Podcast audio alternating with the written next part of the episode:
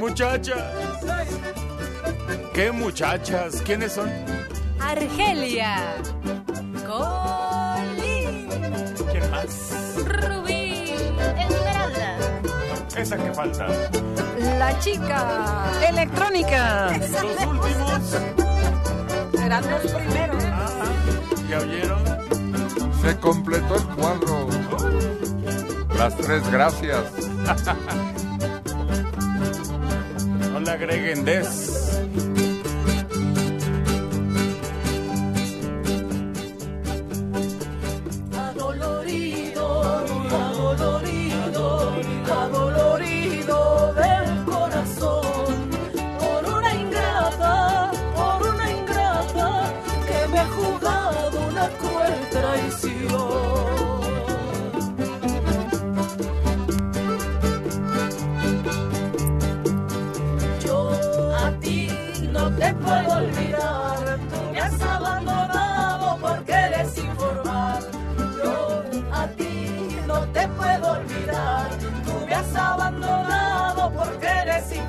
Adolorido, adolorido, adolorido del corazón por una ingrata, por una ingrata que me ha jugado una cruel traición.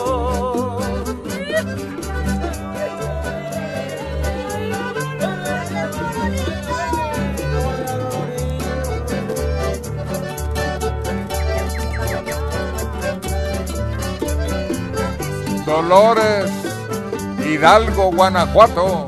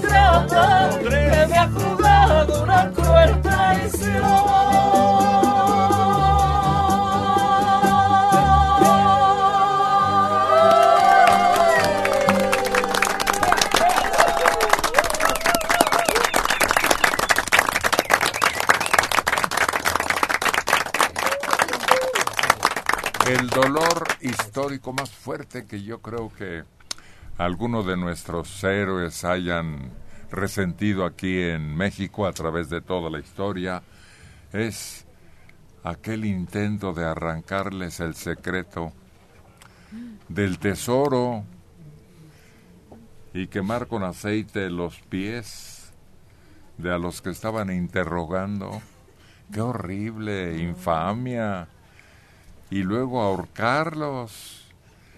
Es uno de los momentos más difíciles de nuestra historia. ¿Quién de ustedes ha estado con un dolor insoportable? Aunque dicen que el parto, pero Pues ese es variable de mujer a mujer. No todo mundo tiene la misma percepción, su, su umbral del dolor es diferente. Y además, como sabes que vas a dar a luz y que al rato ya vas a estar feliz, es algo soportable. Sabes que al rato tendrás entre tus brazos ese pequeñito. Entonces, no, realmente no se considera así. Yo he experimentado el dolor de el apéndice y también el de una quemadura en un accidente, quemadura de la piel. Hijo, cuando te hacen las curaciones, es horrible. Y aparte, como me dolía mucho en las curaciones, me acuerdo que el doctor me, me dijo, ¿quieres que te ponga gilocaína para que no duela tanto? Y le dije, sí. Me echa la gilocaína y no, y no estaba peor, estaba arrepentida. Mm, Lo mismo me pasó, pero por una mordida de perro. Como esa no se puede coser, entonces nada más te juntan la piel para que se haga cicatriz. Entonces la curación era cada tercer día y te raspan toda las, la costra. Era el dolor más intenso que yo he sentido. Yo recuerdo cuando se me cayó un mueble en el dedo gordo del pie y se me cayó la uña. Era un dolor insoportable, de verdad. Me dolía hasta acá arriba, hasta la cintura. ¿eh? No podía dormir del dolor y el dedote. Creo que me engordó como tres veces más. Fíjate, a mí me pasó una vez que me explotó una llanta. Estaba yo en la volcanizadora y me dijo el señor, hazte para allá porque luego son peligrosas las llantas. Y yo no le hice caso. Y me explotó y me rompió todos los pantalones y me rozó todo, todo, todo me rozó. Me dejó rojo, así estrellado la piel. Y me, me ta- tardé casi como unos seis meses para que me para que yo sanara, pero me echaban a mí aceite y me ardía, me dan unos ardores y ya estaba rojo, rojo estaba yo de todas las, de las piernas, ¿no? Hasta acá hasta arriba.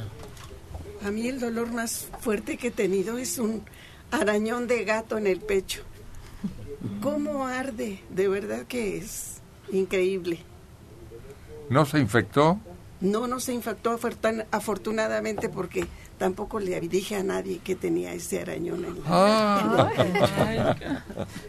No sé si te acuerdas, Héctor, que en uno de los programas, cuando me, me dio aquí el, el mal este que sentí del linfoma, ah, me... ¿Del me qué? dolía. Un linfoma que tuve. Ah, Eh, sí, y este me hacía... No, hombre, duré como un mes y le dije al doctor, bueno, doctor, ¿por qué no me da este algo? Porque no me aguanto. Y sí, me dieron, pues, una droguita de esas, que con una de esas, adiós dolor. Fui a la clínica del dolor y luego me dieron esas pastillas. Y se me quitó, como por arte de magia, con esa pastillita. hay un dolor desde la antigüedad en la familia que familiar, pues, el conocimiento que llaman miserere. Ah, sí.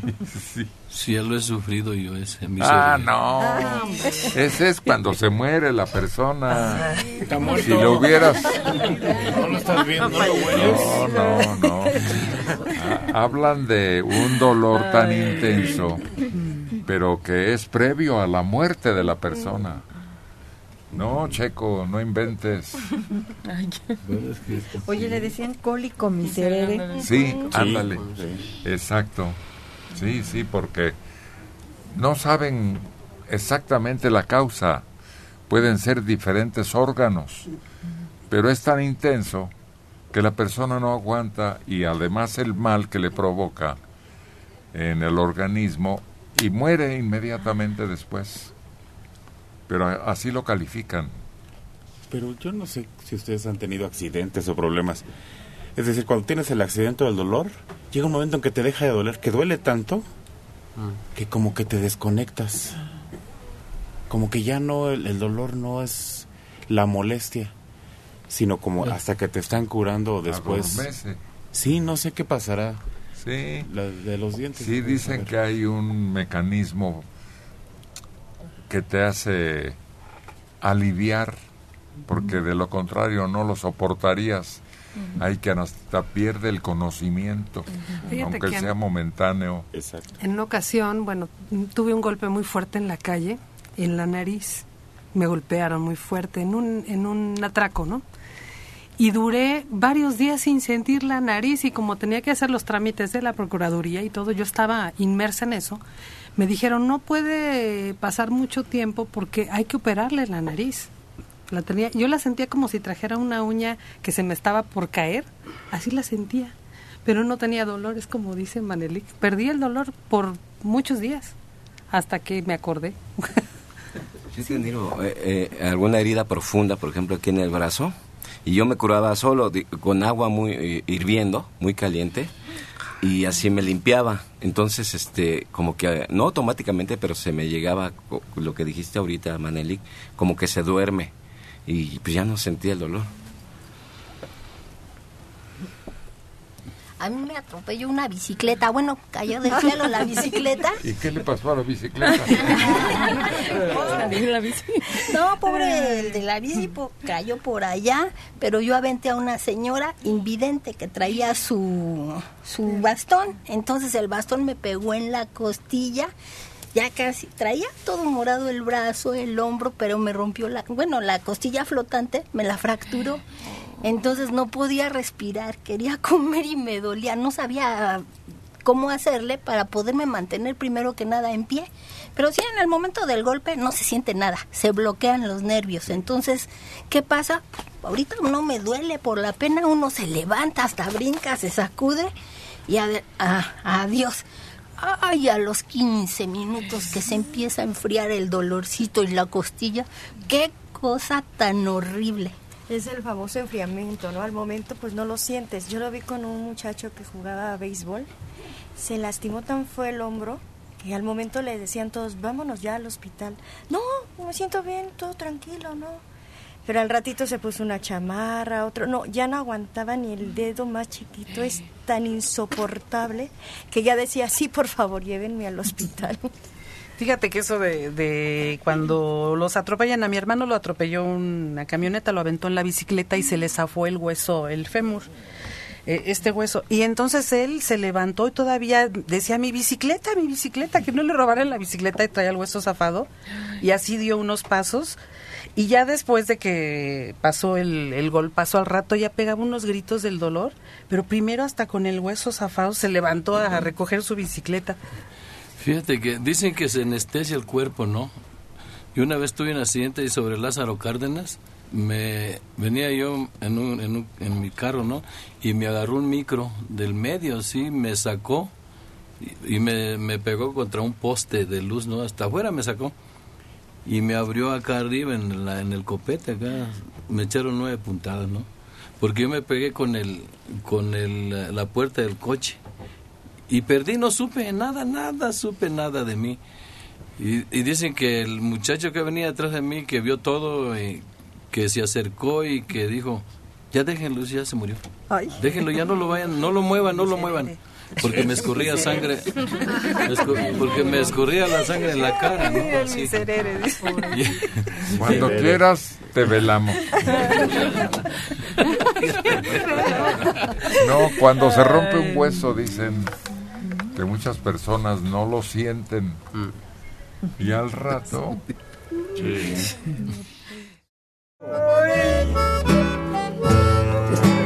Oiga, amigo, cante antes de que vuelva a descomponer todo. ¡Vamos! Ramiro Guzmán, el Uriangato. Ese descompone todo. Hasta la canción. Payola Somos. Eso mero. Y en el camino andamos. Y cada quien tendrá su merecido. Ya lo verás que al fin de tu camino llegarás hasta de haber nacido. Si todo el mundo salimos de la nada y a la nada, por Dios que volveremos. Me río del mundo que al fin él es eterno. Por esta vida no más, no más pasamos. Tú me pediste amor y yo te quise.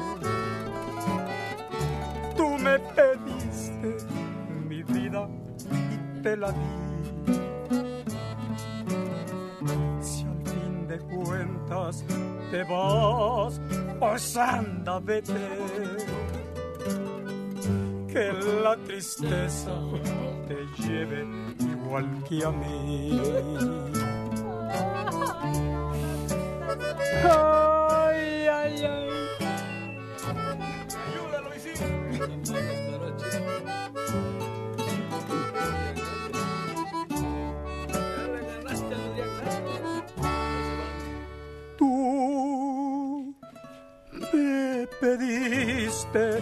Amor y yo te quise. Tú me pediste mi vida y te la di. Si al fin de cuentas te vas, pues anda, vete. Y una vez. Que la tristeza te lleve igual que a mí. Arrieros somos y en el camino andamos.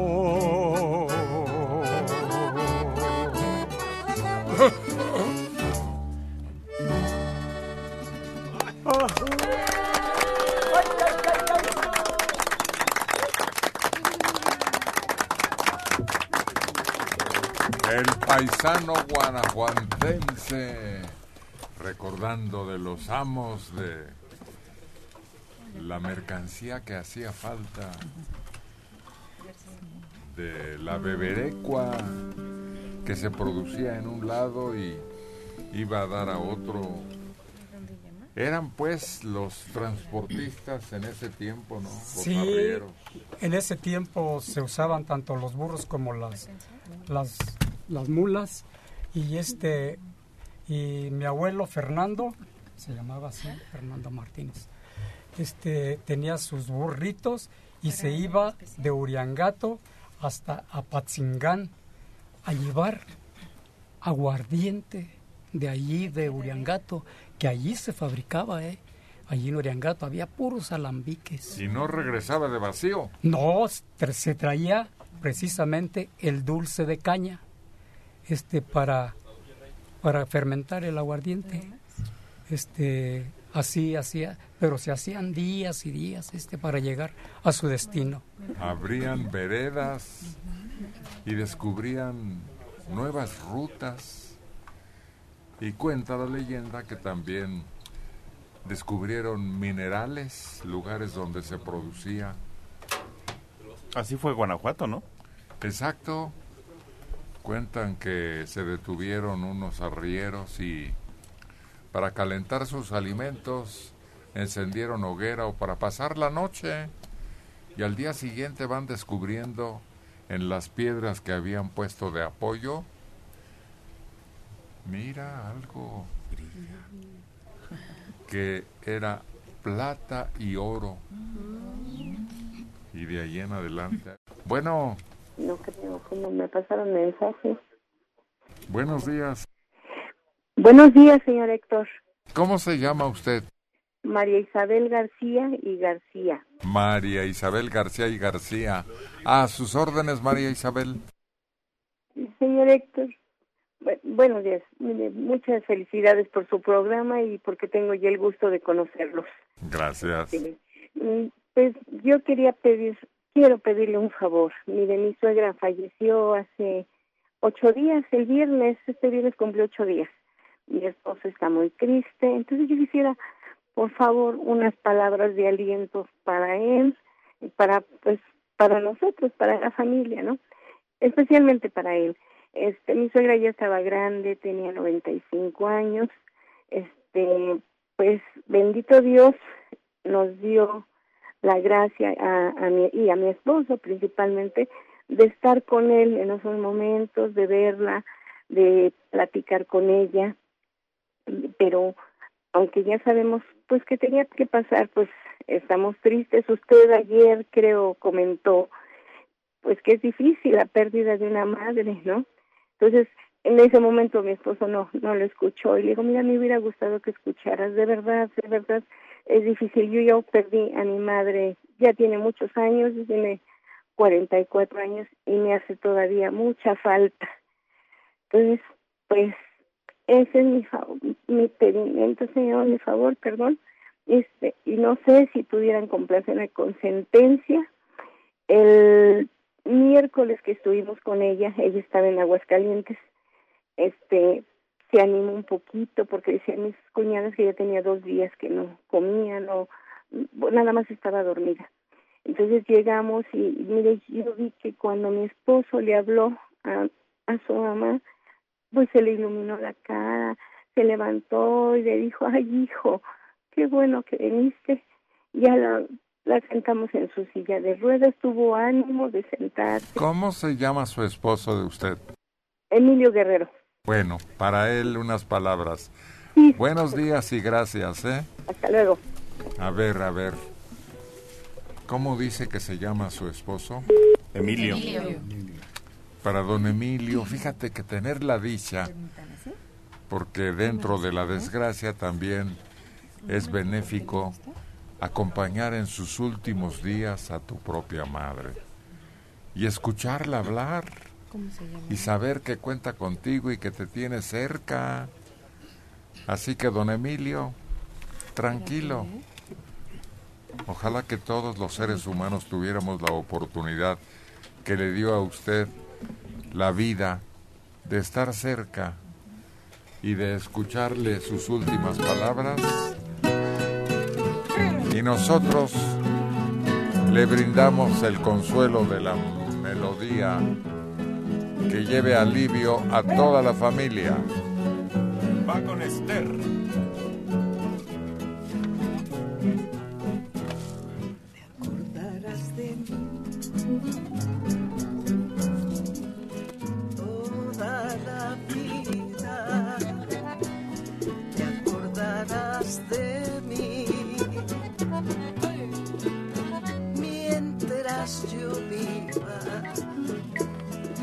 Acordarás de mí. Porque la vida la sentencia de amor, la sentencia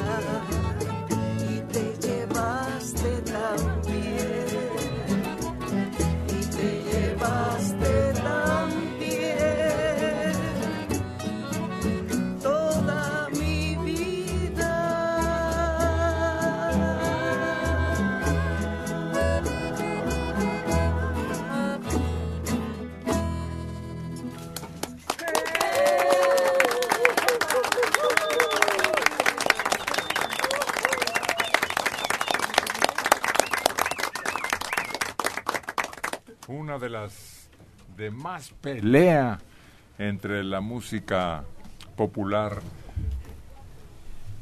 pues que sigue y seguirá. Sí, ¿Cuántos de- años tendrá esta y de todas maneras siempre está a la mano de la trova mexicana general? Sí, así es. De las más longevas, creo. Sí. Sí, pero sigue siendo populares todavía que te la piden con mariachi, con trío, con... No pierde vigencia. Entonces es de las que no tiene edad. Exacto. Sí. Sí, ¿Del de las clásicas llamamos nosotros. A ver si sigue funcionando todo. Bueno, buenos días. Buenos días, ¿Quién habla? Javier García Trejo. A ver, amigo García Trejo, a sus órdenes. Buenos días, señor Héctor. Buenos días, Javier. Quisiera que me complaciera una, una canción para mi hermano Cirilo García Trejo, Para Cirilo, ¿cuál canción? La Mesera. Ah, va para allá. Hace también un año perdimos a mi madre y apenas nos estamos recuperando de su pérdida. Oiga, pues nunca se consuela uno, ese es un No, dolor. verdad que no, ¿eh? Sí, para toda la vida. Pero le recomiendo, señor, que este se resigne, pues no hay de otra. Ándele, echarle para adelante. a sus órdenes. Gracias. A ver, pues, sí está funcionando todo. Espérenme, espérenme, tantito, vamos a ver si acá jalan las cosas también.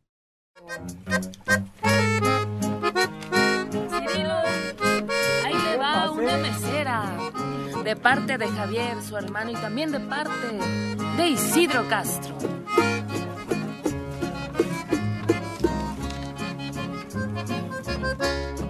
en una fonda chiquita que parecía restaurante.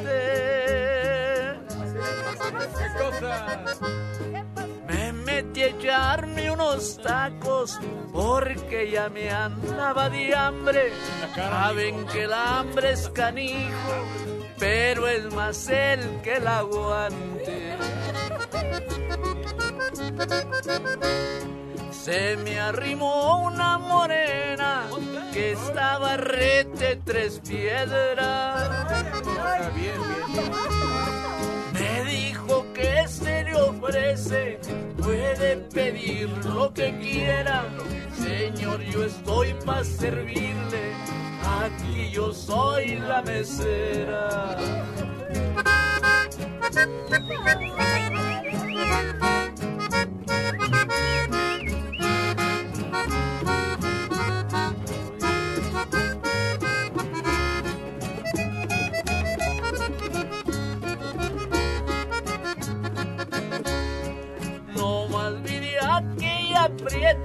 Se me olvidaron los tacos. Le dije traiga cerveza, de pollo sirva dos platos y usted se sienta conmigo para divertirnos un rato. Le pregunté, ¿eres casada?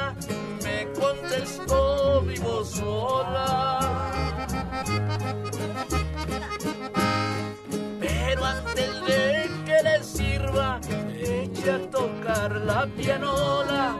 No más le pones un peso, porque esa no toca sola.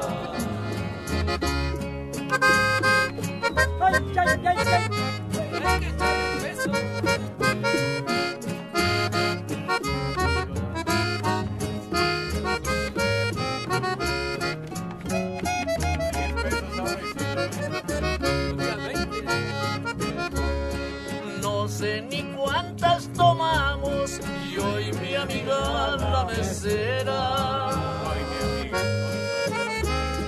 Y el cuento fue que bailamos a punto de borrachera.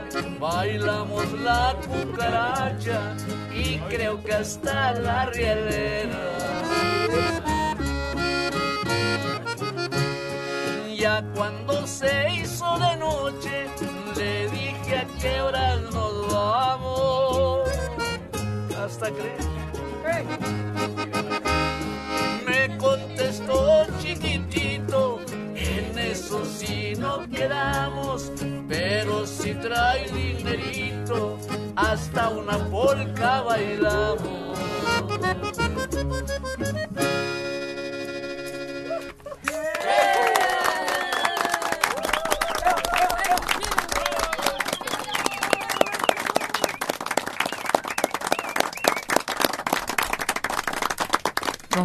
Por la inseguridad, pero se reunían en algunos puntos del camino y ahí almorzaban y tenía fama ese punto porque veíamos que se estacionaba uno y luego otro y otro, varios camiones de carga.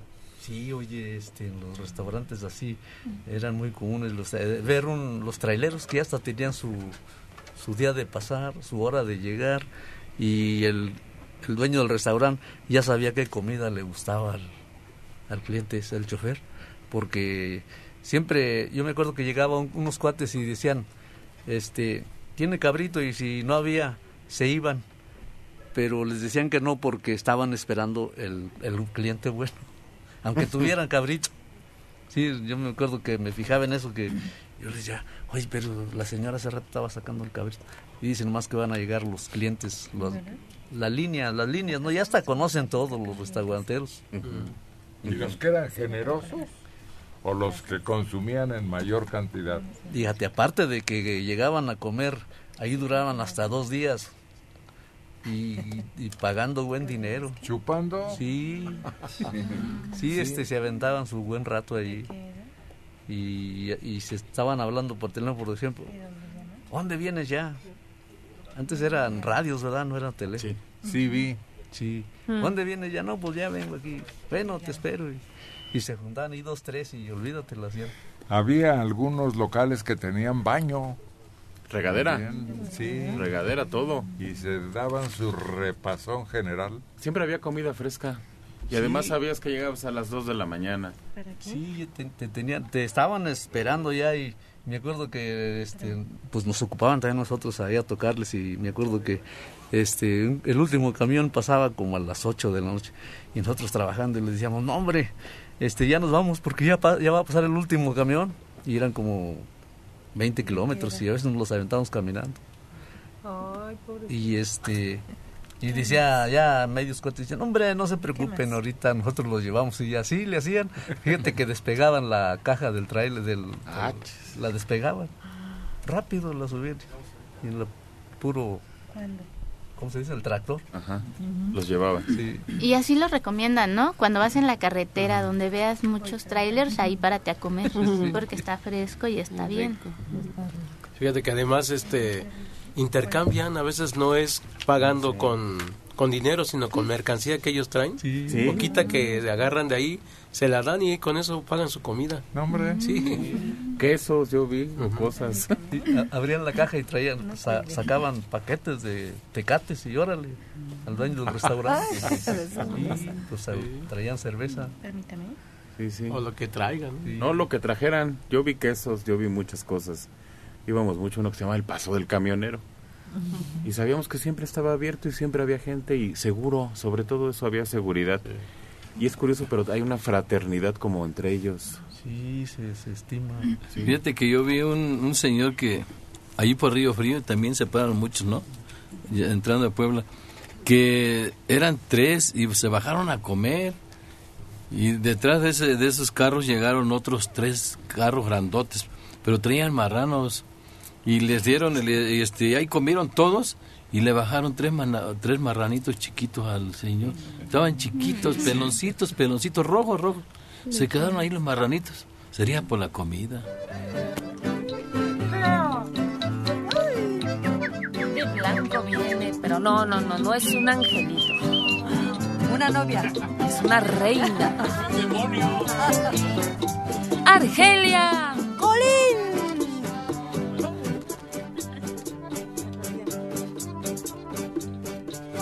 ¿Qué dices que huele mi chato? ¿Qué pasó?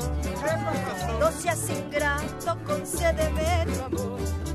Si tú me quieres esté bajo las estrellas, también la luna bella que alumbra tu balcón. ¿Qué dices que ole, mi chato, qué pasó? No seas ingrato, concédeme tu amor.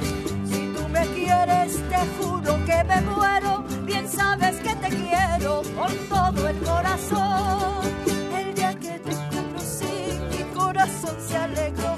Una pasión presentí, una ilusión renació. Si por desgracia fatal no me concedes tu amor, palabra de hembra, serás mi perdición.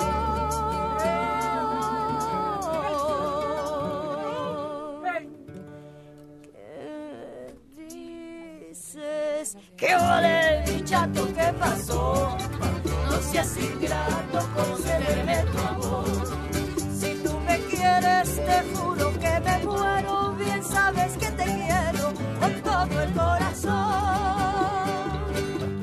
¡Árale, chico! ¡Uy,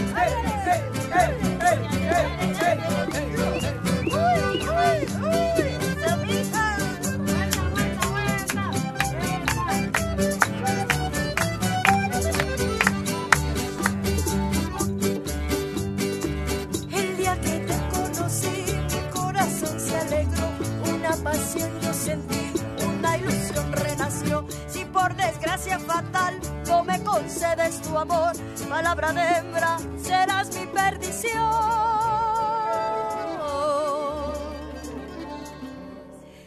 ¿Qué dices? ¿Qué ole, chato? ¿Qué pasó? No seas ingrato, concédeme tu amor. Si tú me quieres, te juro que me muero. Bien sabes que te quiero con todo el corazón.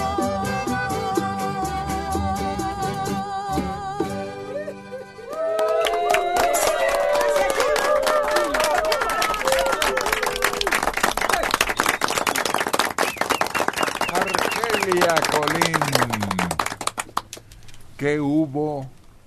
Pero ¿qué hubo a nuestra manera? ¿Qué hubo? ¿Qué hubo? ¿Cómo te va?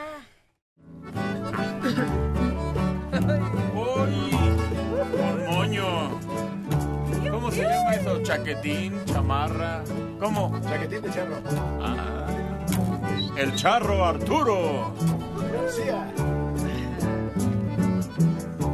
Churro mexicano, decía.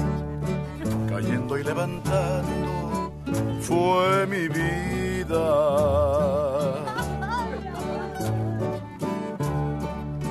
Y fue cada caída dolorosa.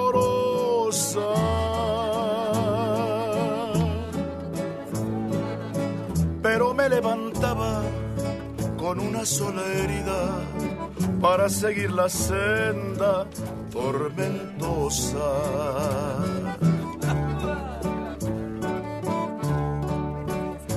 Nos encontramos frente a frente, tu amor me remontó por las alturas.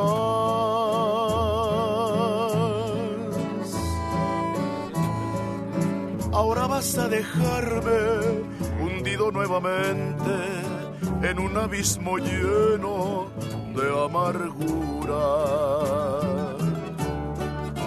En las altas y bajas de la vida, a ti te tocará caer más hondo. La suerte te depara una sola caída, una sola no más.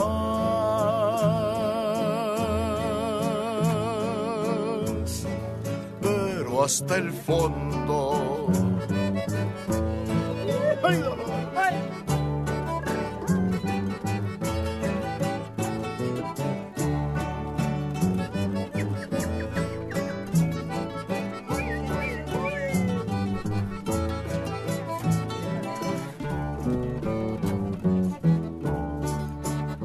no te seguiste sin mirarme, porque no me dejaste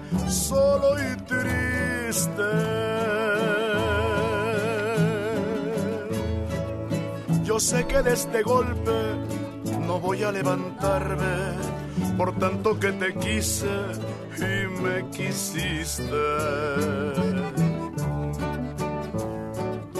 Qué largas son las horas del tormento. Cuando ya no encontramos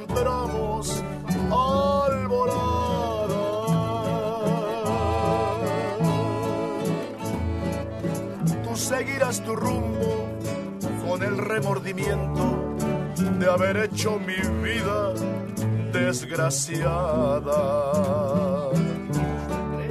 En las altas y bajas de la vida, a ti te tocará caer más hondo.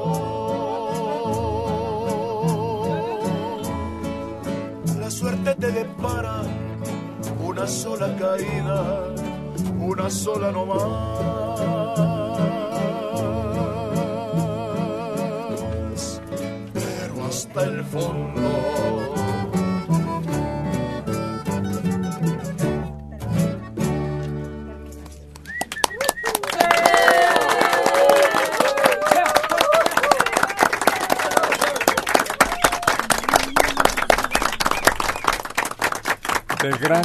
gala, Arturo. ¿Qué perteneces a alguna organización musical? Sí, Sí. sí, a, a un grupo de mariachi. ¿Cómo se llama el tuyo? Eh, el mío se llama Mariachi Guadalajara. Y señor. Así decía, otra vez, otra vez. Ah, bueno, ¿cuántos elementos tiene el grupo? Diez elementos. Y pueden ir a cualquier lugar, hasta fuera del Distrito Federal. A cualquier parte del mundo. Ah, qué bueno. ¿Tienen visa? Tenemos visa. No, en el mundo ya hay, ya hay otros países, incluso Japón creo que tienen. Sí, fíjate que se hace un, un- un festival del mariachi en Guadalajara y llegan de todo el mundo, tanto españoles como japoneses, como haitianos, ¿no? Es, es curioso ver que aman nuestra música, les causa mucha eh, impresión este oír, escuchar las trompetas y, y la vihuela, el guitarrón, todo tiene un sonido muy característico. El, el mariachi más destacado que hemos tenido en este país, aparte de Vargas, ¿no? De Tecalitlán, ¿cómo se llama el mariachi? El director, que ya falleció. Gabriel. Silvestre Vargas. Silvestre. Así es. Pero el otro más destacado es el autor de La Viquina. Bueno, Rubén Fuentes perteneció al Mariachi Vargas en un tiempo. Sí. Y durante mucho fue director artístico del grupo Mariachi y luego de una compañía disquera y ahí fue donde conoció a Alberto Cervantes. Así es.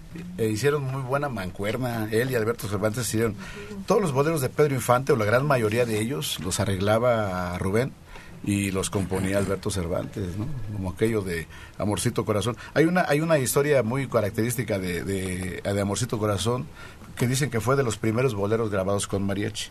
El bolero se tocaba originalmente con orquesta. Y un día se pusieron en huelga los músicos, todos los músicos, y, y no podía grabar Pedro, y tenía grabación en Pirles, entonces la desaparecida Pirles. Y, y pues, ¿qué iba, a ¿qué iba a hacer? Pues, ¿Con qué iba a grabar? Y dice, pues tráete al Mariachi Vargas. Y de ahí empieza el Mariachi Vargas a figurar. Así es. Y luego fue el creador del mariachi sinfónico. Sí, porque ya hizo la dualidad de mezclarlo con la orquesta sinfónica y hacer arreglos tanto para el mariachi como hacer arreglos para la orquesta sinfónica y mezclar los dos. De hecho, eso todavía se ve en las galas del mariachi en Guadalajara. Sí, eh, toca la sinfónica de Guadalajara y toca el mariachi Vargas. Ahora ya son más más grupos, ¿no? Pero es impresionante ver a ¿qué te gusta? 10 grupos, los más reconocidos este, a nivel nacional. El Mariachi Vargas, el Mariachi México, eh, los más grandes, eh, alternar con la orquesta Y está sinfónica. la escuela del mariachi ahí, este, Yolín Yolisl. Ahora hay una escuela, ahora hay una escuela llamada Linjo Lisli que absorbió a los mejores eh, ejecutantes de cada instrumento, guitarrón, vihuela, trompeta y violín, para que les enseñe a las nuevas generaciones cómo se debe de tocar. Hay mujeres, pero no duran. Se emancipan y, y no han podido formalizarse porque precisamente no falta quien sea requerida en sus labores hogareñas y ya no sale. Sí, es, es muy difícil. Y me estaban comentando que para entrar a la escuela les hacen una de exámenes que no es así como que ya... Ya como conservatorio, Sí, porque dicen, a ver, tal son, tal esto, tal guapango. En Guadalajara, Héctor, cuando es la gala del mariachi, no están dentro, hay un día en especial que todos están colocados afuera del teatro.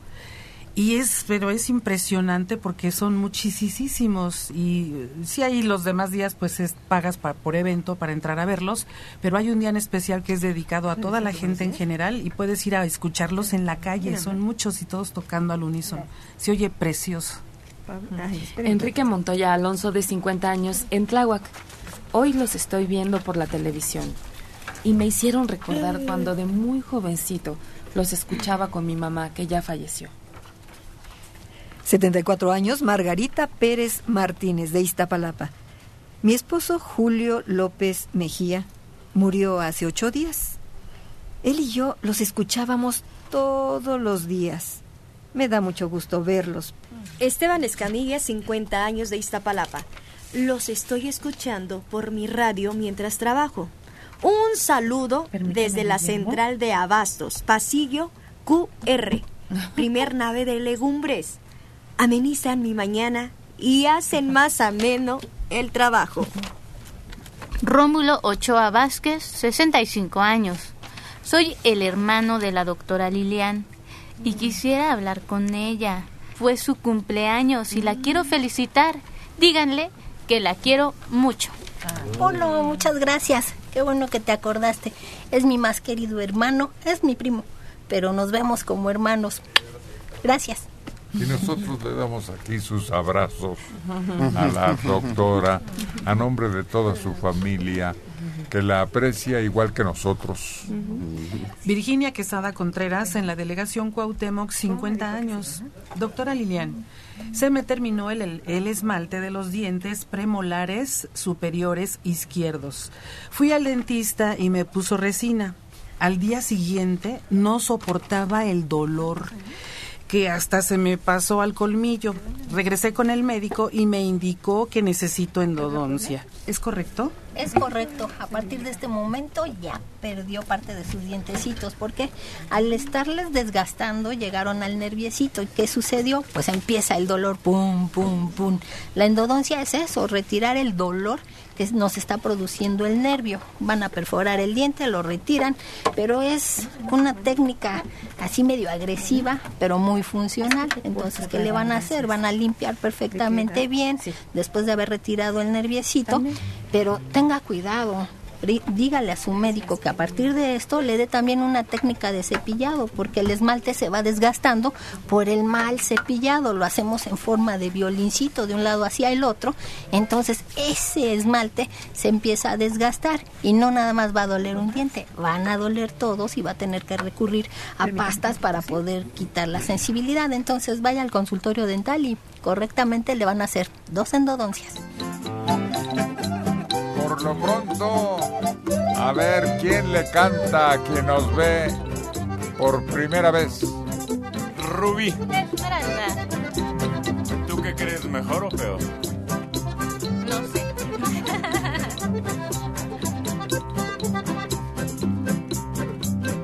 recargado en el corral de piedra, amoroso te estaré esperando. No me importa que la lluvia caiga, que me esté mojando, yo te esperaré. No me importa que la lluvia caiga, que me esté mojando, yo te esperaré. Sales con rumbo a la tienda que se encuentra lejos de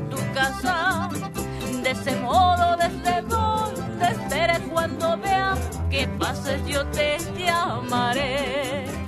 De ese modo, desde donde esperes cuando vea que pasas, yo te llamaré.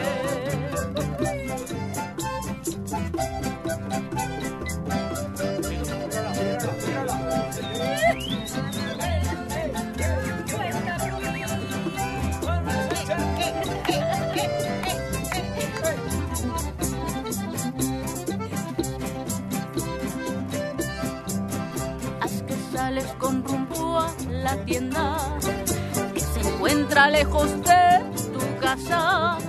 De ese modo, desde donde esperes cuando vea que pases, yo te llamaré. De ese modo, desde donde esperes cuando vea que pases, yo te llamaré.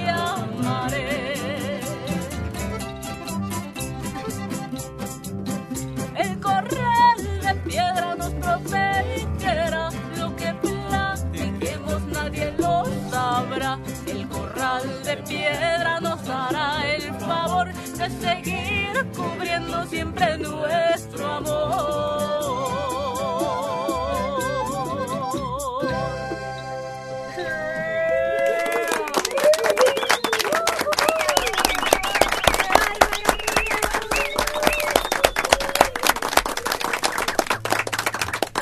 Qué elegante se vio Arturo, ¿verdad?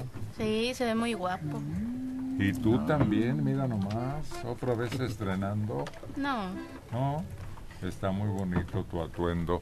¿No dicen que el hábito no hace al monje? pues sí, puede ser, pero hay que intentar arreglarse, ¿no? De todas maneras. No, yo creo que siempre, invariablemente. Por eso me ha sorprendido últimamente, ¿te has fijado, Rubí, que ya no usan corbata? Los funcionarios y los hombres importantes que manejan las empresas en este país dejaron la corbata. Sí, como que va cambiando la moda. ¿Será? Antes, sí, antes tenías que traer corbata para verte formal, elegante.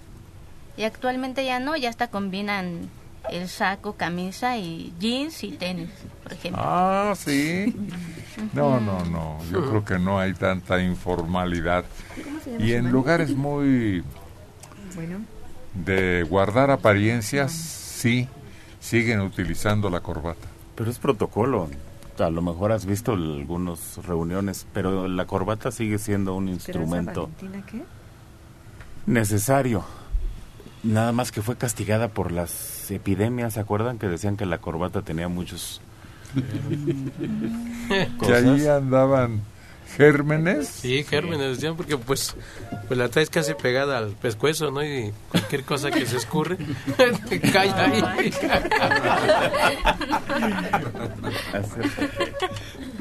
Sí. Sobre todo unos que comen mole y se vacían siempre el plato encima. Ah, no. Hasta ese grado.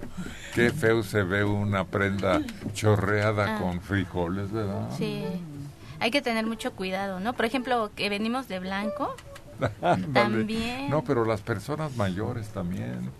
Yo no sé por qué cuando la gente ya pasan muchos años, como que no tiene la precaución, el cuidado, o será la misma edad. No.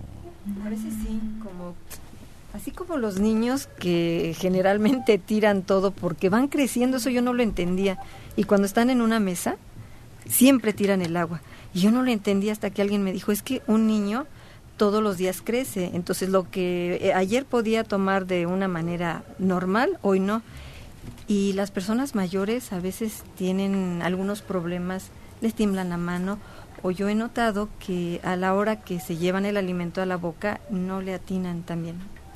Mm, a mí me pasa, no estoy... ¿También? A ti por barbón. Ah, bueno, también. Oye, es una vez yo fui a una reunión y, y yo iba mi saco y mi corbata, ¿no?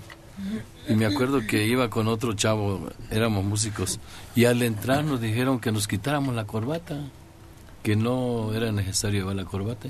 Y el saco también atórenlo aquí. Y sin saco y sin corbata entramos. Es al contrario. No, es al revés. Yo he ido a lugar donde te dan hasta un saco mugroso. Sí. Porque aquí es con saco, jóvenes. Y, y una maestra nos decía eso, ah, sabía de protocolo, ¿no? Que no había peor que la gente que se quitaba el saco en una boda. Fíjate que ahorita que hablas de eso, de, de los sacos y de las corbatas y todo, yo recuerdo a mi abuelo, hasta los 90 años usar todos los días su traje, ¿no?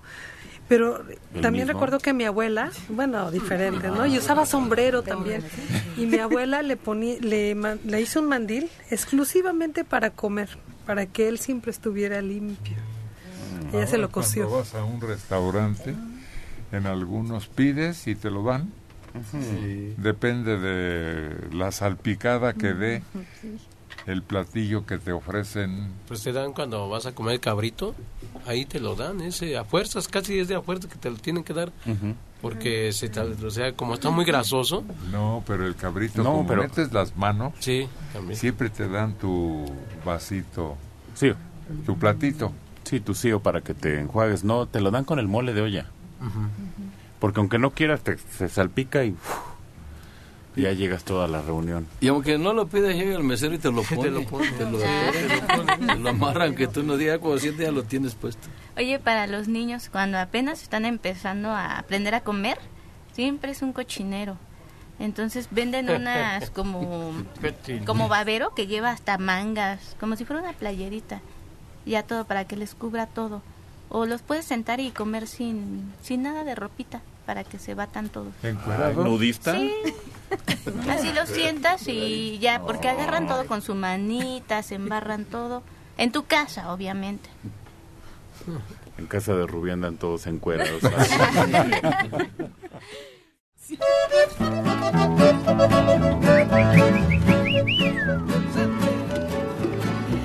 Vamos de dos en dos porque son dos instrumentos musicales, dos voces, dos amigos, dos talentos. En buenos días, Caín y Abel, Checo Padilla e Isidro Castro.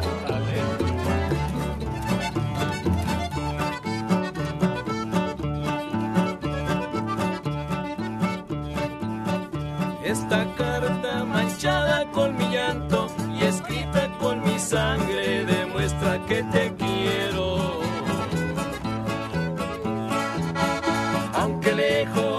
yo de tu lado, te digo con el alma que siempre fui sincero. Me saludas a quien de mí se acuerde y dile que muy pronto vendré para pedirte.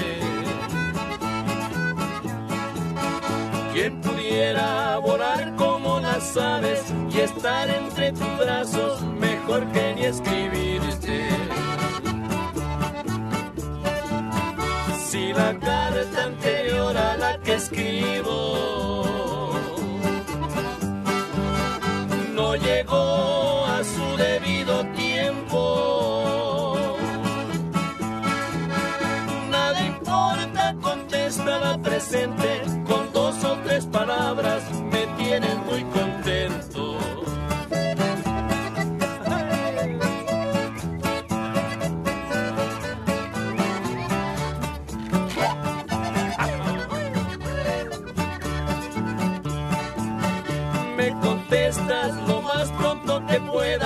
dentro de tu sobre me mandas tu retrato. Lo dedicas y sellas con tus labios, será un placer mi cielo mirarte a cada rato. Se despide quien tanto te ha querido, repito el domicilio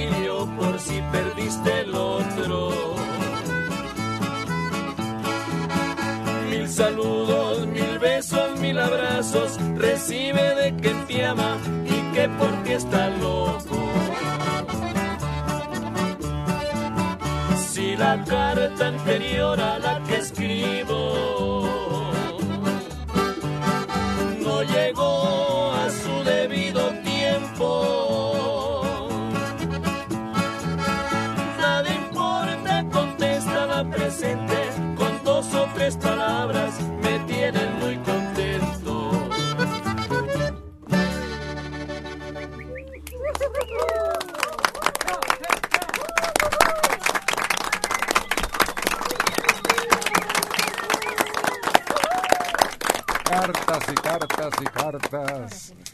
cómo se llama eso? ¿Por qué le dicen correspondencia epistolar? Yo creí que se trataba de pistolas. Sí. Epistolar, no. Sí, ¿no has Sí. oído? Pero no es comunicación, ¿no? ¿Eh? Comunicación epistolar, ¿no? No puede ser cor- correspondencia epistolar. Ándale, sí, sí. Pues también. Mm, es redundante. creo que no, no, no. Te voy a decir por qué. Creo que las más famosas cartas en este país son las que se mandaba al rey. Él sabe, él sabe. En la en la llegada. Llegada de, de los españoles. Unas cartas de relación se llaman. Ah, sí, Sí. de Hernán que son- Cortés. ¿Eh? De Hernán Cortés. Sí. Oye, las primeras están en, en español antiguo, que si las ves sí es difícil poderlas traducir, ¿no? Como ahora, como el español que tenemos ahora. pero son importantísimas para la historia de México porque ahí aparece la primera imagen que tienen ellos del nuevo mundo que denominaron así. Sí. Sí, describe las avenidas, la impresión que le causó una vez que subió al cerro y vio la ciudad. Las calzadas, la distancia, todo, pero epistolar. Pues sigo igual, no, no, no tengo idea. Pistolas.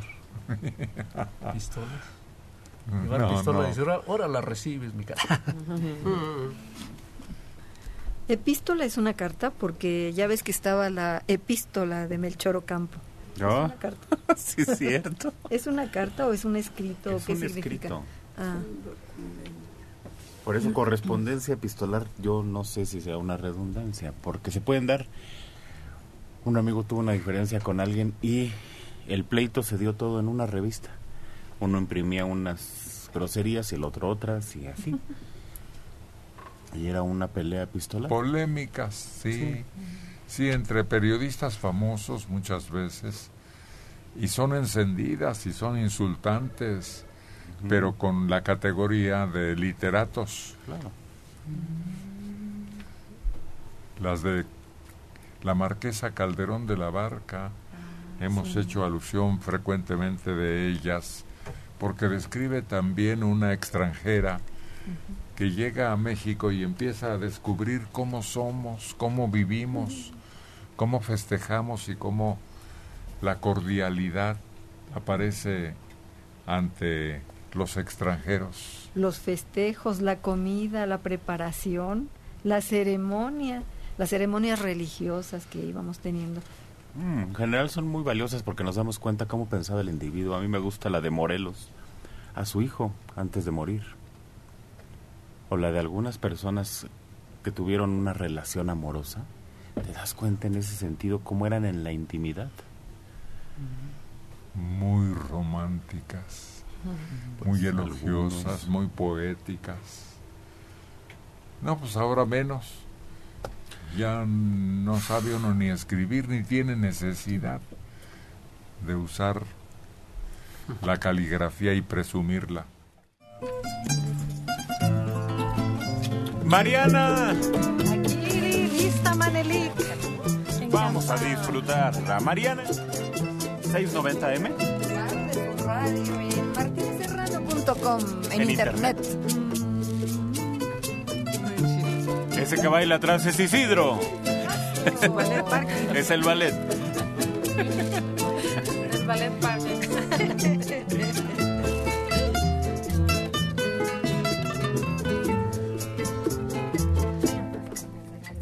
La última noche que pasé contigo, quisiera olvidarla, pero no he podido. La última noche que pasé contigo, tengo que olvidarla por mi bien. La última noche que pasé contigo, la llevo guardada como fiel testigo de aquellos momentos en que fuiste mío. Hoy quiero olvidarlo por mi bien. Porque te fuiste aquella noche. Porque te fuiste sin regresar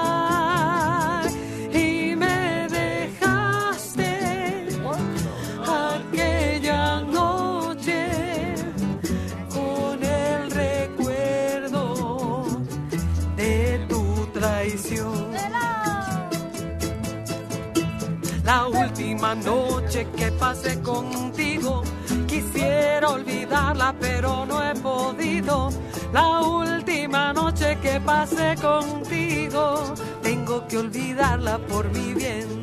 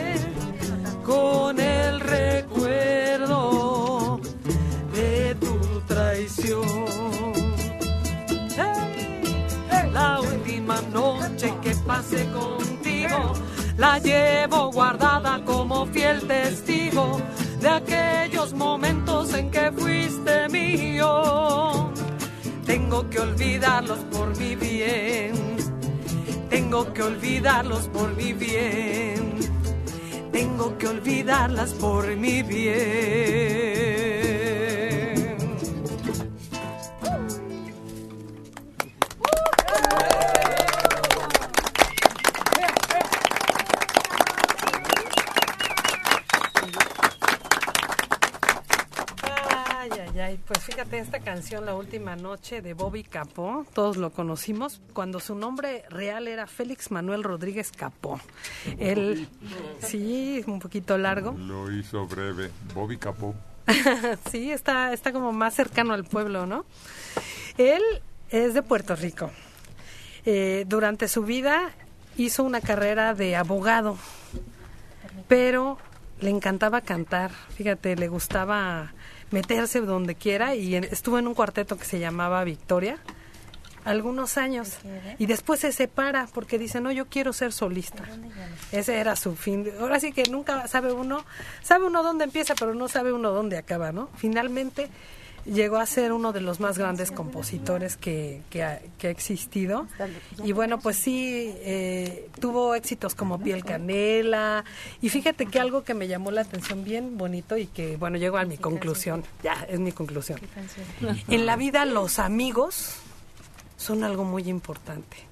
Lo más importante, estos, estos músicos no habrían llegado a, a lograr sus sueños si no hubiera sido porque alguien les dio la mano, ¿no? Pues yo tengo puros amigos alcahuetes. Nada más de los que inducen a la parranda y al desorden. Nada más que este es de Bobby Collazo. Y es cubano, no es de Bobby Capó. No, sí, Bobby Capó. Bobby Capó, argelino. Ya lo, lo comprobamos en la biografía y todo. sí, Creo que sí, ¿eh? porque incluso la canta él. Sí.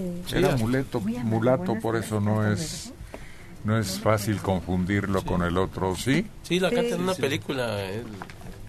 Bobby Capó la canta en una película. Sí, sí, sí, exacto. Sí. Muy elegante, con corbata de moño. Un traje clarito que traía. Ajá. Como dandy, casi, casi. Días, Radio Bien prendidito. Que es. Bueno, ahorita lo aclaramos, pero creo que sí, ¿eh?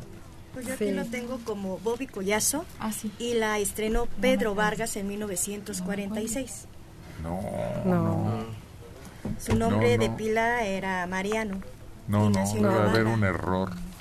Porque sí existe, y es autor también de varios éxitos. Pero son dos diferentes. Con dos Bobbies. Vamos a verlo con más tranquilidad y más paciencia, que al fin es lo que nos sobra. Tiempo. Ojalá. Hay que preguntarle a un amigo. Sí. Hay que preguntarle a un amigo de quién es que nos investigue. ¿Cómo, cómo? Pues es que Mariano está hablando de los amigos. Yo le voy a pedir a un amigo que me investigue. Fabiana Bringas, desde Córdoba, Argentina. Saludos con mucho cariño desde el corazón. Me encantaría conocerlos algún día. Son todos increíbles. Este programa es único en todo el universo. Yo voy para allá. Jesús, No se preocupe. Jesús Duarte, 66 años de Iztapalapa. Por favor, ¿me pueden dar el número telefónico de la doctora Lilian? Con gusto.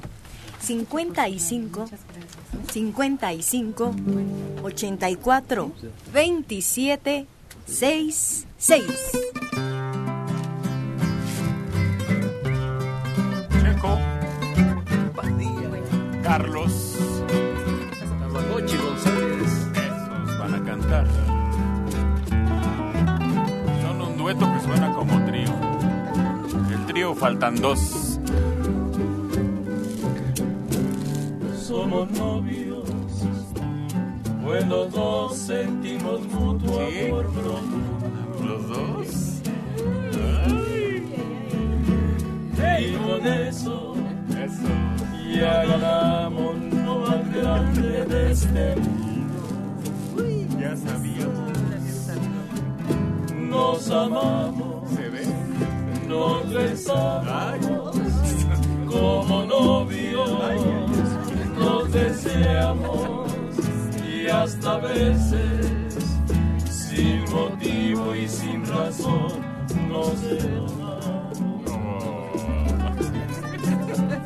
Somos novios, mantenemos un cariño limpio y puro.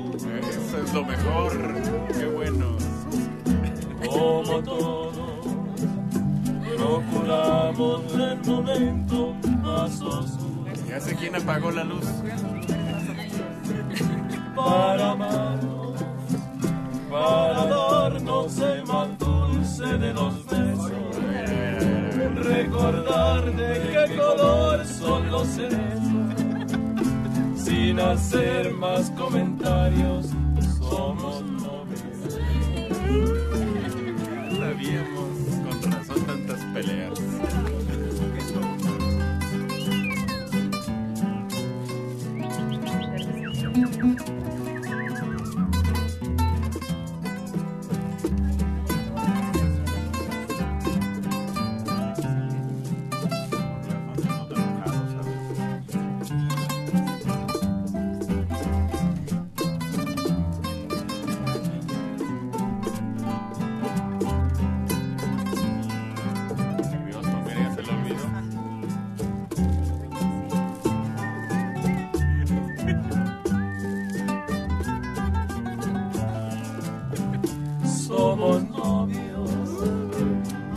Mantenemos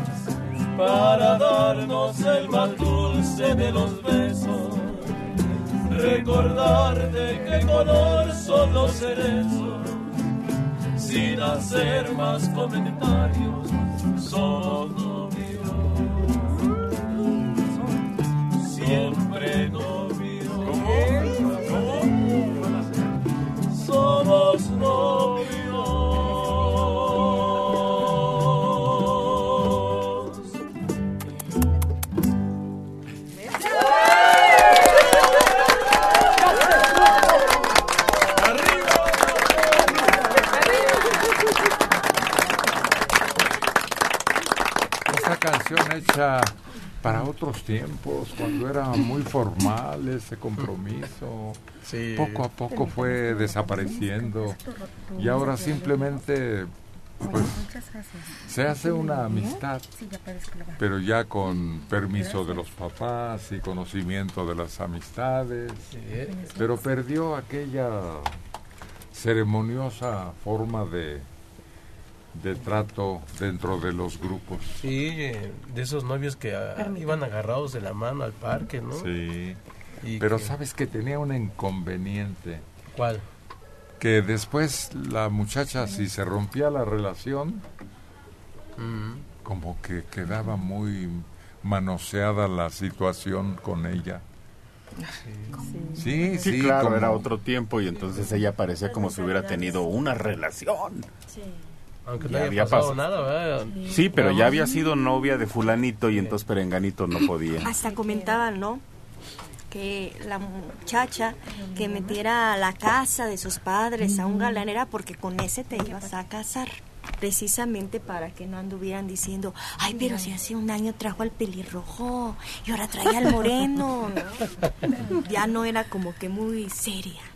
Además el trato, una vez que entra el novio a la casa, ya el trato se vuelve muy ceremonioso, incómodo. Pero esa era la única ventaja que yo le veía. Quiero decir, ahora es mejor. Sin duda ahora es mejor. Pero antes había un control. Es decir, la muchacha sabía que no estaba sola. Que los papás conocían al novio, había un límite y ahora lo- entre los novios hay abusos. Había unas tarjetitas que un ocioso ideó y entonces decía, señorita, ¿quiere usted ser mi novia? Y había dos sí y no Sí. oportunidades en un cuadrito de marcar con una cruz. Sí. Existía ese sistema. Parecía ridículo ya ahora, ¿no? O después de algún tiempo, pero se puso en, en circulación. Me decía una niña que porque es Día del Amor y la Amistad. Porque él quiere amor y ella amistad. Ya hasta se me olvidó lo que te iba a comentar. Se le van las ideas a la electrónica a punta de la lengua y se le fue.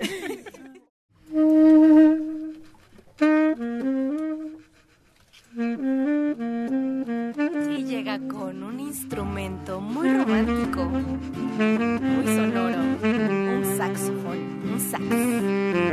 Fernando Nava.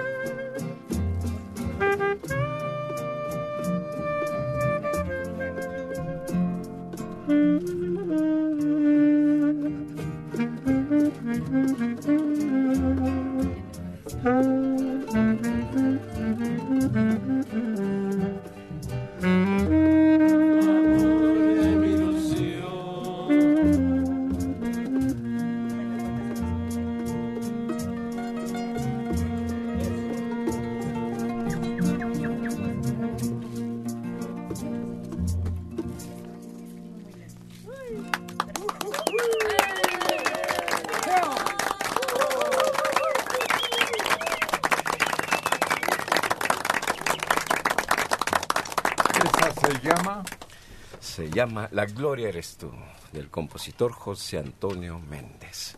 Cubano por más señas. Se oye bien tu instrumento sabroso, diferente sobre todo. Sí, sí, gracias. Este es el saxofón tenor. Es uno de los de, de esa familia que son regularmente seis tamaños. Este es el tenor por ¿Y la tocas los seis? Pues ahorita nada Si más los- caen- no, Sí. no, no, si caen en tus manos. Ah, ¿no? claro. Ahorita no, y no pienso que los tengas todos. Pero si algún día los tienes a tu alcance, Sí, sí, sí, este... Sí, se, pu- los, he- los he llegado a, to- a tocar cuando los he tenido a mi alcance. El barítono, que es muy grande, me encanta. no, ya, ya no sí. me describas porque de todos modos me haces bolas ni le entiendo. Pero es un instrumento reciente, ¿no? Sí, sí, hay de 1864 es cuando se da a conocer. ¿De dónde llama? eh, su constructor, Adolf Sachs, francés, eh, era luthier, o sea, co- eh, fabricante de instrumentos. Sí, y él, él este, a base del clarinete, Dígame. eh, se inspira pues para, para hacer el saxofón, dándole sonidos pues muy particulares, ¿no? A este instrumento. Hay uno que se toca con ¿Cuál un canción? popote, ¿cuál es? De estos Sí. que El- tienen las grandes orquestas. El fagot. fagot. ¿Sí? Así se llama fagot. Sí. Sí, pero es un instrumento que es como un popotito que tiene ¿Cómo se conectado a la al instrumento y de ahí no sé cómo lo soplas, pero sí, sí lo he visto en las orquestas ahí que lo tienen. Sí, es, es doble caña. Parece como popotito, pero es, es- son cañitas como las del sax, pero es doble. Es un, un poquito más complicado de hacer su embocadura. El, el- la bo- va pegada a la boquilla y este y suena fantástico el, oboe. No, pero es otra cosa. Al fagot, perdón, sí, Sí. claro. Ya no hubo orquestas cuando llegan los grupos pequeños Sí, de la- tríos, la- de jazz. Llegó la música también sintetizada que hizo que el- un teclado hace todo lo que hace el Aquel. Lionel, Lionel ¿cómo se apellidaba? Que tocaba la marimba eléctrica. Mm. No, no. Lionel, Lionel, algo así. Pero es que Nat King Cole, con su trío, llega y desplaza a las grandes bandas.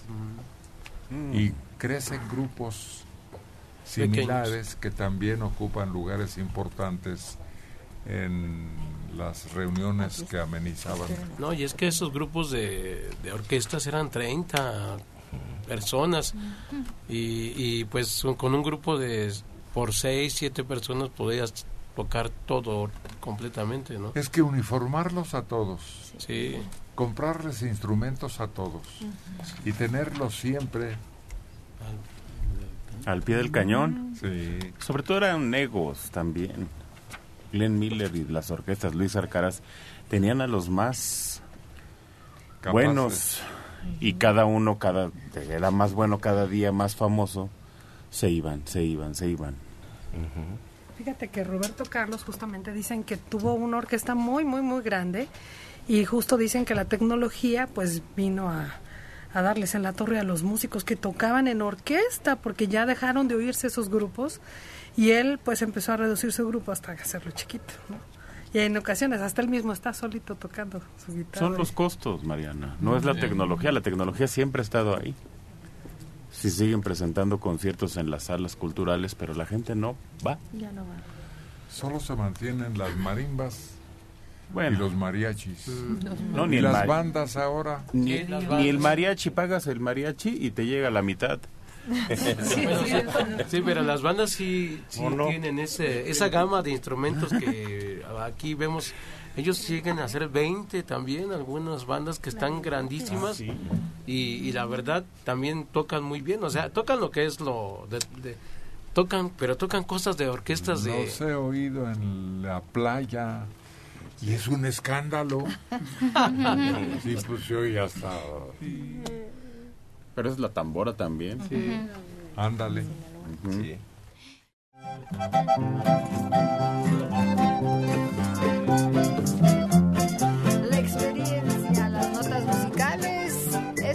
De Arturo García un cantante de primera.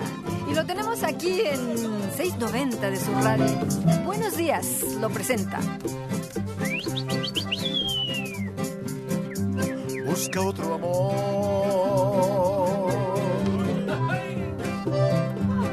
que te quiera más que yo, que te ame mucho y te adore hasta la muerte, pídele a Dios que te toque buena suerte.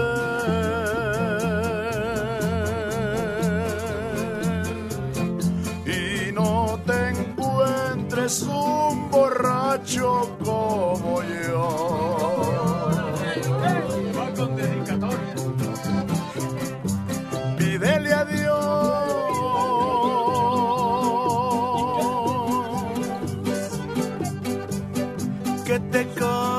Con un rico.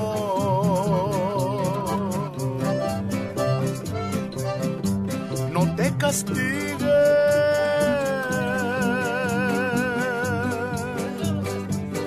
Y te cases con un pobre, pídele a Dios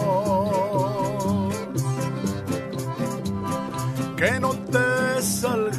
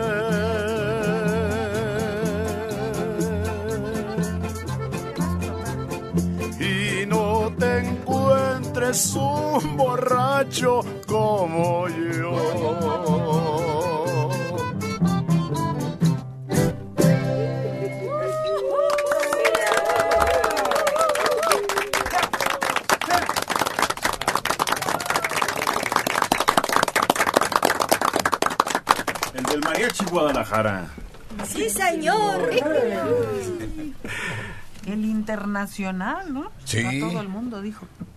Así es. Es que ya existe un mariachi internacional, porque Guadalajara, por eso ya. Acuérdate que hay derechos de autor, entonces ya no te puedes llamar como otro otro grupo, ¿no? Ah, sí. Sí. Sí, está, lo registramos precisamente para. ¿Y por qué de repente es mariachi?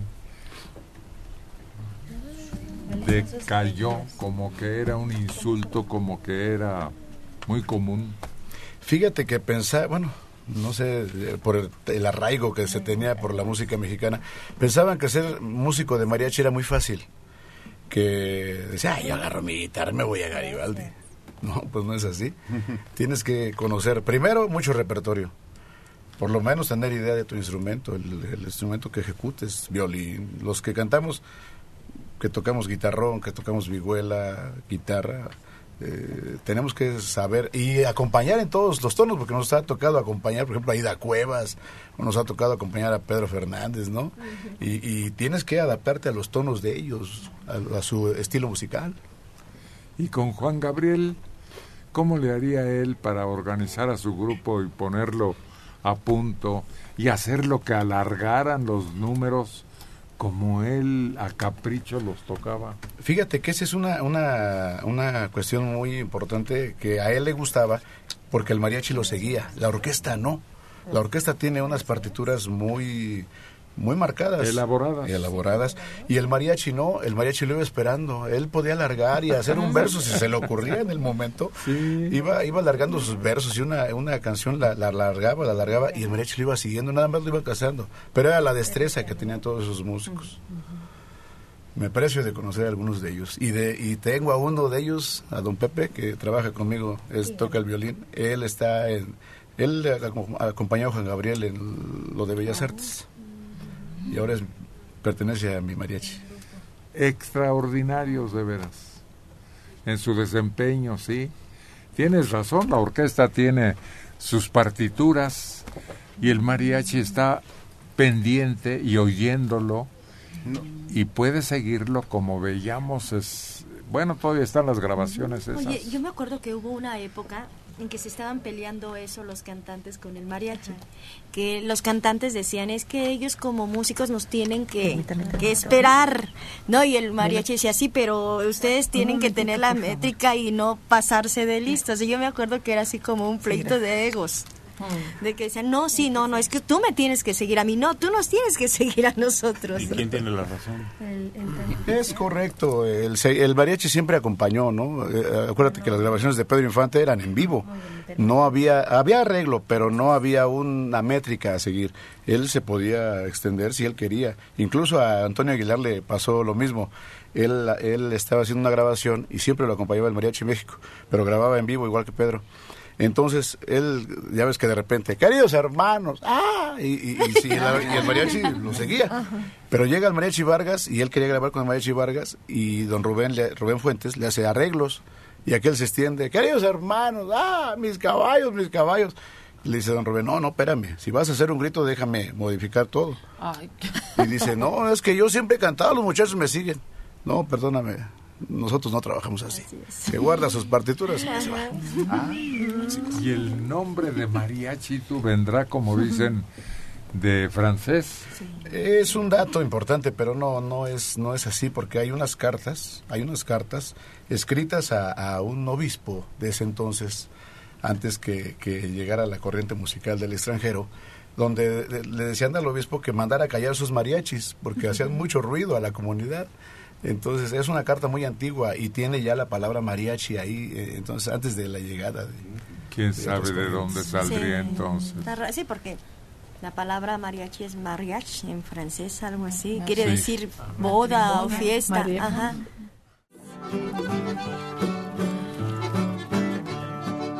Lista, firme, atenta, para cantar La chica electrónica. Mira, se está burlando de ti.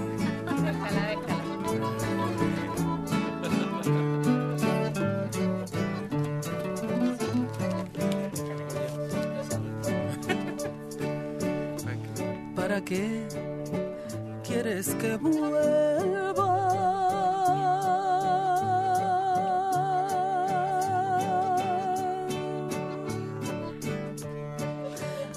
Hoy que apenas empiezo a vivir diferente la vida sin ti. ¿Para qué quieres hablarme?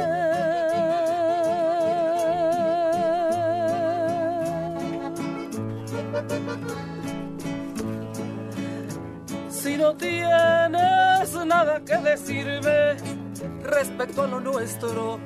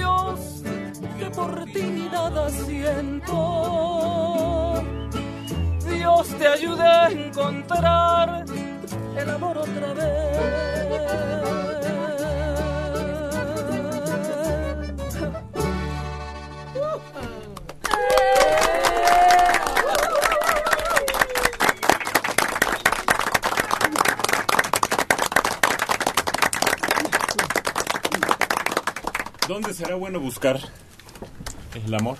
El amor, ay, pues ya ni se sabe, en todas partes. En todas partes hay corrupción.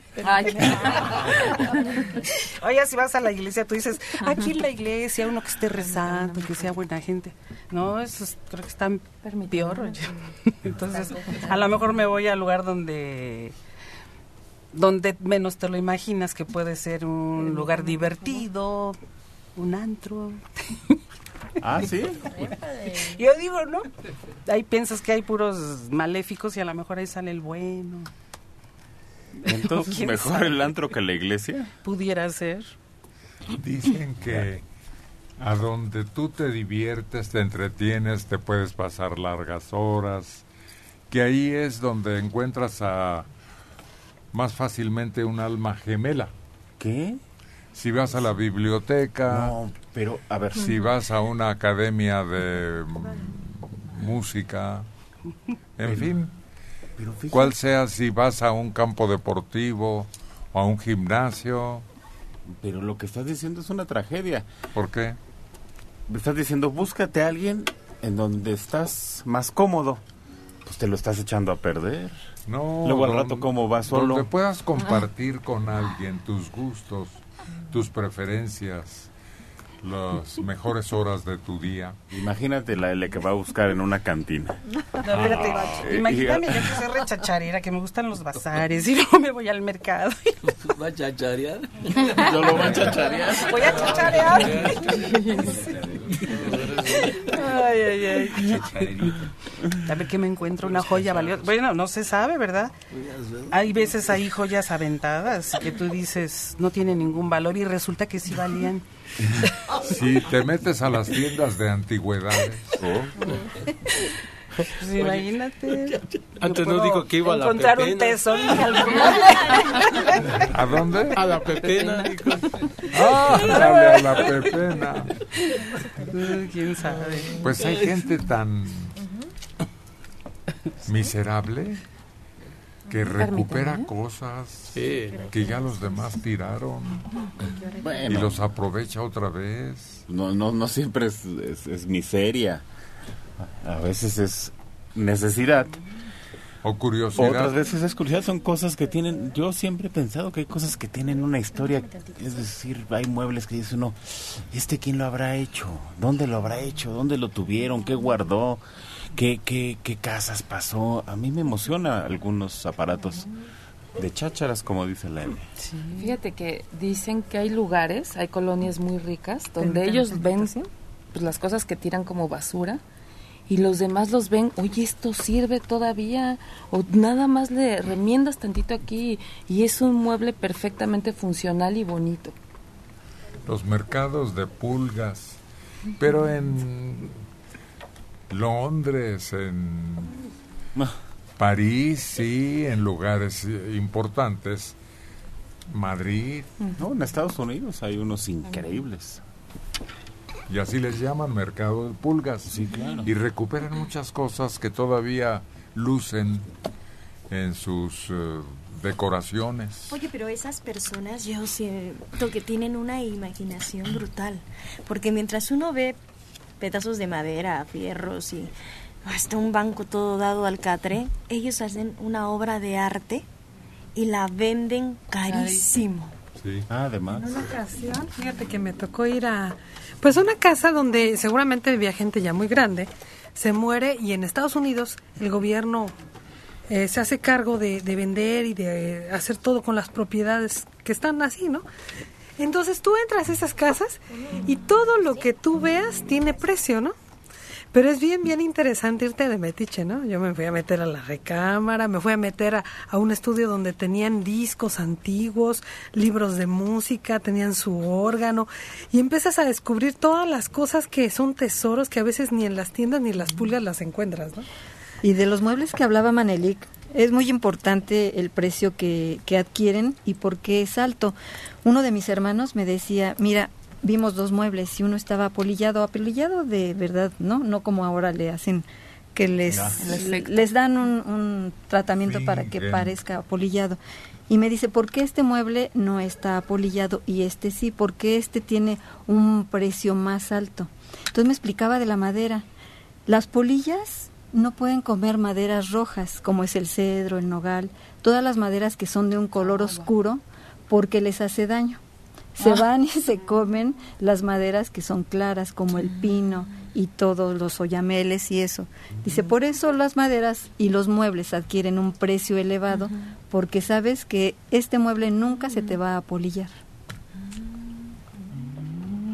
Pero pues eso de andar comprando muebles parece mentira, pero los modernos se desbaratan. Se O si les da el sol Uf. O la humedad. Sí, y se les levanta una capita porque no. tienen terminado piano, ¿cómo le llaman? Sí, Laminado, un Laminado. acabado de laminado. Eso. Sí. Chapa, ¿no? Chapa. Sí. Que le ponen la madera que tú quieras, pero no es, no es. no es madera y tropical. tienes que tratarlo que no muy mojado el trapo, bla, porque ni que pases mucho ahí el trapeador, o sea, pésimo.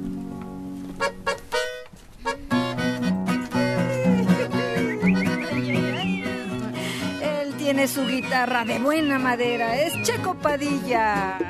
Las notas también suenan de maravilla y su voz para muestra basta un botón. La experiencia y el amor por el canto lo presenta 690. quise mucho,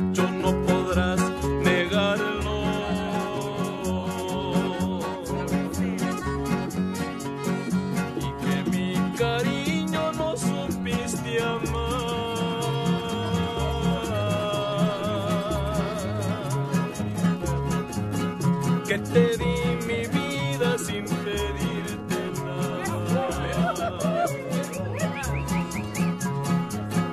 Solo me engañaste, me hiciste llorar.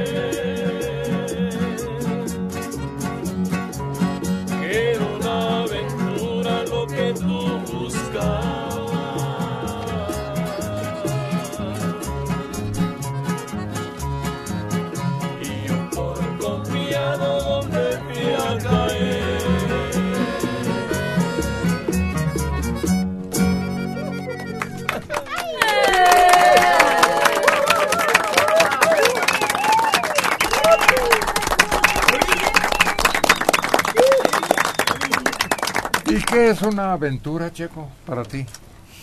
Pues lo que pasa y se va. Algo que conoces y, y no se queda. O sea, así. ¿Pero de qué se Algo, trata? de, algo pues por ejemplo, como, Alberto. como salir. Ándale, sí, y entrar. No, Pues sí, algo que pasa y algo que se va y a- no precisa que es una aventura. ¿De qué Y color? podríamos decir tantas cosas de una aventura. Tú, Rubí, por ejemplo, Es como algo desconocido, ¿no? que se crea de inmediato y que transcurre y que te da placer, te da emoción o te mete en un riesgo. Sí, es lo que te iba a comentar. Puede ser peligrosa, ¿no? Claro. Generalmente la aventura es peligrosa. ¿Sí? Sí, porque desconoces qué es lo que va a pasar o te arriesgas a algo. Para ti, Sol María, ¿qué es una aventura? Yo me acuerdo que de las primeras aventuras que de, de niña era cuando ibas a tocar el timbre y te echabas a correr para que no te cacharan. Y sientes eso, ¿no? Que, ay, que tuviste una gran aventura. No, bueno, pero estamos hablando ya. Para ti, Argelia, de adultos o de adúlteros. No, yo sí soy de esa idea que cuando te decían vámonos a la aventura, era eso. Que no sabías a dónde ir, a dónde llegar, en dónde estar, qué comer. Es Mira. vámonos. Yo estaba de visita en México y llegaba con mi hermana y tenía su familia y me recibía y ya me regresaba. Vivía en el norte. Y como eran muchos, compraban mucho pan y yo ese día pasé por la panadería y escogí de lo mejor, de lo más caro. ¿Y por qué y llevaba mi bolsota de pan. Y me subí al camión pero se, se sentó junto a mí una muchacha. Y empezamos a hacer plática. Y nos bajamos del camión. Y sucedió una aventura. Pero yo con mi bolsota de pan.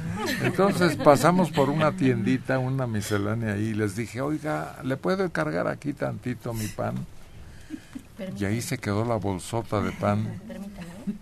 Y nos fugamos ella y yo a una aventura especial de rico sabor y recuerdos gratos. Y el pan ahí se quedó. Pero, pero yo recuerdo esa característica de que no había plan, no había más que una simpatía de prenderse así rápidamente y funcionar hasta conseguir un romance. Y no te llevaste ni siquiera una rigurosa chilindrina para después, pues te hubieras... Oye, me recordaste a Sonora y sus ojos negros, que precisamente es lo que narra. Se lo encontró en el camión. Ah, sí. Y este, en, unos, en unas estaciones platicaron y ya después un besito. ¿No te acuerdas de una familia de tantas? La película en donde enamoran a la quinceañera, pero va por el pan y él se quiere comer una de las piezas y le dice, no, no, no, no, no, los tienen contados en mi casa. Una campechana es la que se quiere comer. Sí. Pero es ahí, en esas salidas al pan, donde se, se hace la relación entre la quinceañera y el vendedor de aspiradoras. Yo creo que por eso la frase ¿a qué hora vas por el pan? No, una aventura es algo inesperado. Para ti, ¿qué es soledad? Algo pasajero. Como cuando vas en el camión y se Sí, sube pero ¿con alguien. qué característica? No que sea pasajero nada más. La vida. Con claro que es, la aventura es pasajera. Sí. No, no, no puede ser de otra manera. Permítame. Con emoción, lo inesperado. Un momentito. Pero ¿cómo la relatas? A ver, alguna que hayas vivido tú. ¿Aventura de amor o aventura, aventura? ¿De amor? De riesgo, de peligro, de que no sabes eh, cómo va a terminar, como decía Rubí. Pues solo cuando era niña me estaba esperando, yo esperaba a mi mamá que fuera por mí a la escuela y a mí se me hizo fácil irme con una compañerita a un nuevo parque que habían inaugurado. Yo no sabía qué iba a ocurrir y allá nos la pasamos, jugamos, se me fueron las horas y cuando vi ya, yo veía personas que pasaban con, con el mandado rumbo a su casa, ¿no? Pero yo no sabía qué, qué hora era. Yo salía a las doce y media y ya eran como las tres de la tarde. Y cuando regresé a la escuela, pues ya no había nadie. Y entonces la aventura fue que terminó con unas buenas nalgadas. No, una aventura más tenebrosa, más riesgosa. Bueno, yo acababa de pasar por una situación personal muy difícil, ¿no? Y una amiga me dice, oye, yo creo que sería bueno que nos fuéramos de vacaciones. Ah, sí, ¿a dónde? No, pues ya me dijo, ¿no? Donde estaba su familiar. Y nos fuimos, bueno, me fui yo, yo ya tenía hasta mi boleto de avión y visa, todo, ¿no? Y la amiga ya con le digo, oye, ¿cuándo nos vamos? No, fíjate que siempre no, no voy a poder, pero mira, vas a llegar a tal lugar y, te van a rentar. Y llegué con una gente que ni conocía. Bueno, que era su pariente, pero pues a una casa nueva, donde me rentaron un cuarto y ahí estuve, no sabía ni de qué iba a vivir, no llevaba dinero, pero no el suficiente para quedarme pues una temporada larga, ¿no? Pero ahí eh, yo llevaba, me acuerdo, fíjense, les voy a platicar, mis zapatos porque decía, bueno, pues si no hay de cantar, yo me voy a meter de mesera, algo ha de hacer, ¿no? Yo no sabía ni agarrar un plato, pero dije, yo me voy a ir, ¿no? Y resulta que entre, eh, entre- buscando trabajo de mesera ya había conseguido y todo. Y de repente me dicen, oye, fíjate que en tal lugar hay un hay música en la noche. Y entonces llegué y efectivamente había un tecladista. Dije, ay, no sea malito, ¿me deja cantar una canción? Sí. Canté y el dueño, pues me contrató, ¿no? Y ya de ahí se hizo una historia que duró tres años en un lugar donde no conocía yo. No, no, una aventura es algo... Que te puede cambiar la vida. Sí, pero que ni siquiera se alarga. No. ¿Usted, doctora? Pues yo cuando conocí al doctor Mendiolea, lo conocí por azares del destino, fui al consultorio porque estaban solicitando personal, pero yo no iba a eso. Entonces a mí me dice, ¿y tú qué? Dije, pues yo qué. me dice, ¿quieres trabajar? No, yo voy a seguir estudiando. Y me dijo, ¿y qué? ¿No puedes trabajar y estudiar? Le dije, pues sí. Sacó una tarjetita, me la dio y me dijo, ¿dónde vives? Le dije, en Barranca del Muerto. Y me dice, ¿conoces la colonia Condesa? Sí, el lunes te presentas a trabajar. Y dije yo, ay, me está vacilando. No, pues 34 años después aquí estoy. Eso no es una aventura.